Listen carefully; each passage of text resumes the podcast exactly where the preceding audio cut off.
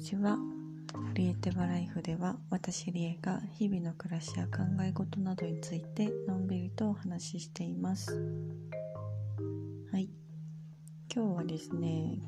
結構久しぶりの雨な気がしますね。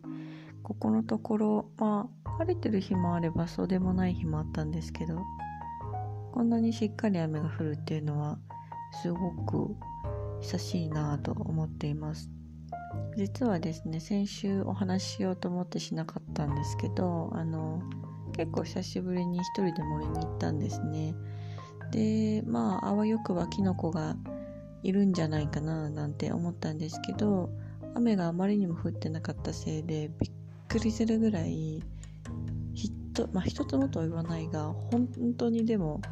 全然キノコがいなくてめっちゃびっくりしたんですよね。そうなんか結構いつもだったら歩いていれば足元にあキノコみたいな感じだしあのポコポコ生えてる種類とかもあるのでそういうのはね遠くからでも見渡せば分かるぐらいいるはずなんですけどそう先週はね本当にいなかったっていうか苔が生えてる地面の上を歩くとカサカサって言ってる時点でもうすごい乾燥度合いですよね。そう。もうそんな感じだったので今日は雨が降ってもしかしたら明日キノコに出会えるんじゃないかななんて淡い期待を抱きながら家でゆっくり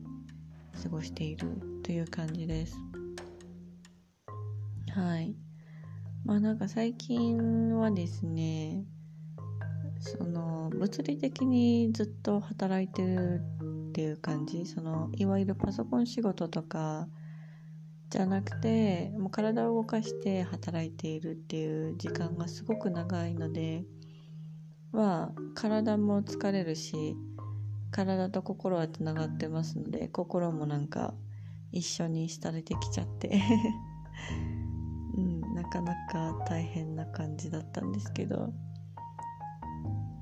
そうなんかね植物療法の学びを経て少し経ちますけどねなんかうん何て言えばいいのかな。なかなかその学んだことに近づけていないというか実践してるっちゃしてるけども結局なんかその根本の原因を突き止めてはいるもののそこを変えることがなかなかできていないみたいな状況が長く続いていて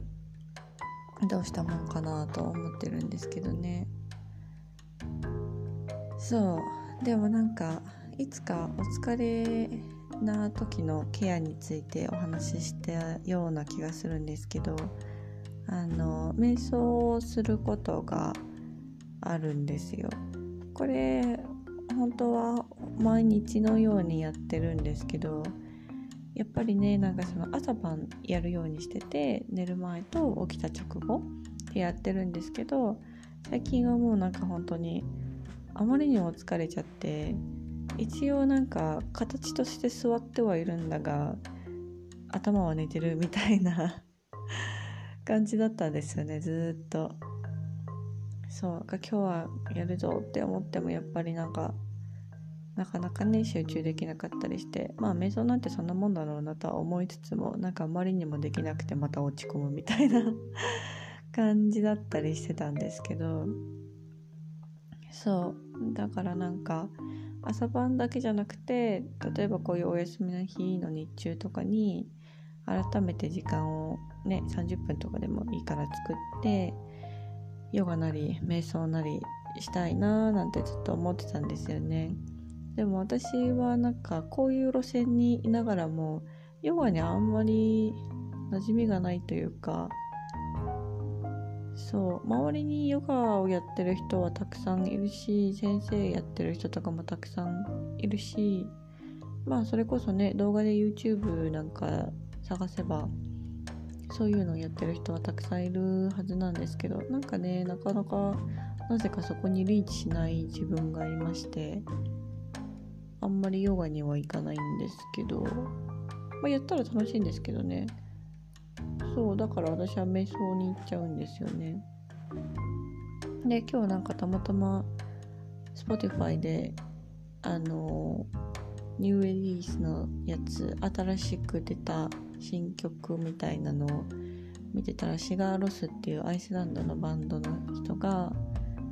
なんか名前が載ってたもんだから1個ポチって押してみたんですね。そしたらなんかメディテーションの30分ぐらいの作品の中に使われてるみたいな感じで ベースがメディテーションのなんかちょっと音声ガイド付きのやつみたいな感じだったんですよ。でまあお皿洗いしながらこれでもいいかって思いながら聞いてたんですけど。そしたらそのうちちゃんとやりたくなって途中からまああのヨガやらないくせにヨガマット持ってるので ヨガマットの上に座って途中からそれを聞きながら瞑想してたんですけど。うん。なんかでもね久々にそうやって日中音のほとんどない空間っていうかまだ締め切った状態で瞑想してみてやっぱりすごく集中できたしやってよかったなというふうに思いました。でそこで気がついたってやっと本題なんですけど そこで気がついたのが私今年まだ編み物やってないやっていうことに気づいたんですね。そう編み物私すごい好きで毎年やってるしなんなら時間がある年なんかは夏でも日本でもね あんなに暑いのにやってたんですけど。うん。なんか編み物ってすごく瞑想になるんですよね。なんかインスタグラムとか見ててもニッティングメディテーションっていうなんかハッシュタグがあったりしてああなるほどねなんてその時思ったっていうかね自分の中で言語ができてなかった感覚がその言葉に当てはまったみたいなしっくり感があったんですけど。そう。今年はですねまあ冬っていうかこっちに来てすぐの時は友達にアームウォーマーを編んだりとかしてて少し編み物をやってたんですがまあ仕事が始まって季節も暖かくなって日も伸びてで忙しくてなかなか時間もなかったりしてもうそれから全くニッティングやってなかったんですけどそう今日なんか瞑想しながらあそういえばニッティングやればもっとメディテーションの時間取れるんじゃね？みたいなね 感じに思ったわけです。でなんかまあ初めはね個人的な趣味で始めたというかなんとなくずっとやりたいなっていう気持ちはあってでノルウェーにワーホリしてた時にたまたま友達が泊まりに来るってなったんですけどその人があの編み物得意だったのでじゃあ教えてくださいっていう話になって教えてもらったっていうのが始まりですね。まあ本当に最初はまあ本当に不器用なものなのでその糸の運び方針の運び方が本当に全然分かんなくて結構苦戦したんですけど。てか私その紐の使い方結び方とかまあ編み方もなんですけどがすごい苦手みたいなんですよね。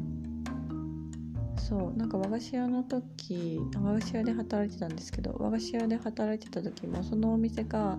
あのパッケージの紐を自分で結ぶっていうお店だったんですけどそれも蝶々結びじゃなくてあの普段使いから長寿結婚とかお葬式とかそういうことに合わせてなんか用途に合わせた紐の結び方が変わるみたいな感じのお店だったのでちょっと特別なやり方でねやってたりしてたんですけどそれも本当に全然覚えられなくて苦戦したんですよね。でもそんな感じなのであの編み物初心者の道のりは結構大変だったんですけど まあでも今やね割とまあ英語のパターンとか読んでるとんってなるやつがあるからそういうのは調べたりするけどもでも割となんか好きなものを編めるようになってきたし今日寒いからセーター着てるんですけどそれも自分で編んだやつだしそう。まあシンプルなやつでもね自分の好きなように編めればそれでいいので別に誰かに売り出すっていうわけじゃないものだったらいいかなって思ってやってます。あとはあのまあ個人的なプロジェクトみたいな感じで、まあ、一応えっ、ー、とベースのお店も持ってるんですけどまあそれは今はもう受注でお願いしますって言ってくれた人にだけ特別に編むみたいな感じでやってるのであんまりアクティブじゃないんですが、まあ、そんな感じでですね結構編み物が身近にある生活をずっとしてきました。まあずっとって言ってもここ5年ぐらいですけど。そう。まあでもそんな感じなのでなんか結構編みたいものは一通り編んじゃったかもっていうふうにも思ってたし移動が多いのであんまり物を増やしたくないっていうのもあるんですよね。うん、とはいえやっぱり少ない荷物で生活してると必要なものも当然出てくるわけだしリトアニアとかあとお隣のラトビアとか民芸市が結構あるのでそういうのに行ったりすると素敵な毛糸に出会ったりするんですよね。私は基本的にあの羊のそのままの色味が好きというか化学染料はあんまり使わないやつの方がいいなって思ってるのでまあそういうのをメインに買うんですけどそう今年もあのラトビアンに民芸市行った時にあの灰色ていうんですかね。ちょっとメランジの入った綺麗なグレーの毛糸を買ってたのでそれを今あの毛糸玉にしたところまでやったって感じなんですけど。うんそれを使ってあの何て言うんだろうな。ストールとは言わないスヌードとも言わない。まあなんかちょっと首の辺りと胸の辺りが隠れるような形のものを作ってみようかななんて思っています。はいやっぱりあんまりなんかそのややこしい柄とかもともとそんな好きじゃないんであれなんですけどは結構その頭を使うので なんかやっててうんってなっちゃうっていうか割とそこに集中しながら編むみたいな感じになっちゃうんですけどまあ慣れたりとかあとはもう本当にシンプルなパターンのやつとかをずっと編み続けてると本当になんか無心みたいな感じになってメディテーションができるっていうのがすごい編み物としていいところだなと思うしまあできたものもねちゃんと大切に長く使えるしなんか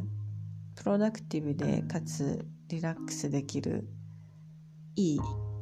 手段だなっていうふうに 思います。まあそれはある意味料理も同じことで。ね料理も私は台所に立ってると結構メディテーションできるから好きだなーなんて思ったりするんですけど。で美味しいものが作れたら一石二鳥みたいな感じなんですけど。そう。まあ話はまとまりはなかったんですけど要は編み物を今年も早く始めようと思ったっていう話でした。はい。ね今年ももっとなんか時間が取れればいいんですけどまあね隙間時間をちょこちょこ見つけながら編み進めればきっと本格的な冬までには間に合うだろうと思ってまあそんなに大きなものじゃないしできるかなと思っていますはい。では今日も最後まで聞いてくださり本当にありがとうございました。ではまたね。バイ。